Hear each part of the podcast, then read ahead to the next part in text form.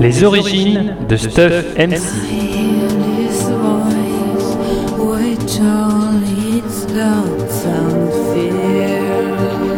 Romance spéciale anniversaire Pommecast de Pomme 24.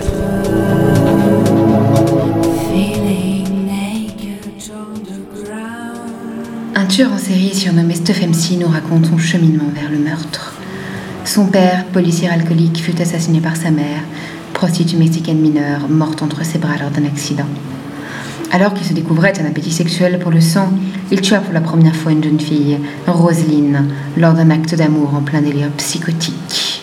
Ensuite, il fait la rencontre de Daphné et Vera, deux filles hippies très libres sexuellement, dans un van nommé The Mystery Machine.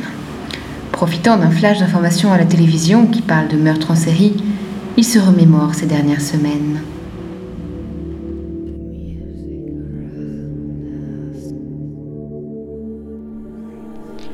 Je me suis vite rendu compte qu'une pelle, un pied de biche, un couteau fin et aiguisé et une poche en plastique étanche étaient des instruments indispensables à mon plaisir caché.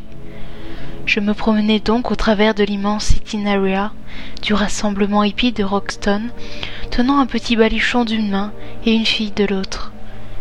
Je reste encore assez étonné de la passivité des gens, shootés ou non, de l'inintérêt de quelques vigiles ou policiers que je croisais, bref du laisser là les générales de cette période qui me simplifiait tout de même bien la tâche. Notre relation à trois, Daphné, Vera et moi-même, s'était poursuivie bien au-delà du simple trajet vers le rassemblement. Je note d'ailleurs que Vera et moi sommes alors devenus plus proches qu'auparavant. Elle semble plus disponible que Daphné à mes demandes, quelles qu'elles soient. Nous avons poursuivi le périple quelques semaines à San Francisco, puis un passage à Sacramento, puis nous avons pris des vacances le long de la côte de Santa Lucia, jusqu'à découvrir émerveiller les jolies avenues de Santa Barbara. Durant cette période, je profitais des comas orgiatiques de mes maîtresses pour assouvir mon besoin de sang. Évidemment, il fallait être précautionneux dans les zones peu urbanisées. Mais nous voyageons gorgés de chanvre, et aucune fille de passage dans le van ne sortait complètement nette. Il n'était même pas rare qu'elle participe à nos ébats. Daphné et Vera étaient pures et claires comme l'eau de source.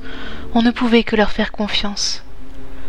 Le jeune hippie musclé que j'étais, avec la caisse de chanvre sous le fauteuil, participait au tableau, et il suffisait de dire que la jeune autostoppeuse était partie pendant les longues heures de sieste pour ne pas risquer de questions embarrassantes. C'est sur ces pensées que je revenais de la station-service, laissant orpheline la rubrique de baseball du journal télévisé, les bras chargés de sacs en papier contenant victoires, bière et chanvre. Les pompistes arrondissaient souvent leur fin de mois de cette manière à l'époque, vu que peu de gens venaient vérifier leur potager. Les voix de Vera et Daphné me parvinrent. Une dispute était en cours. Je m'arrêtai, tentant d'en discerner la raison. J'avais besoin d'elle pour camoufler mes méfaits. Je me devais donc de maintenir une harmonie dans ce couple à trois.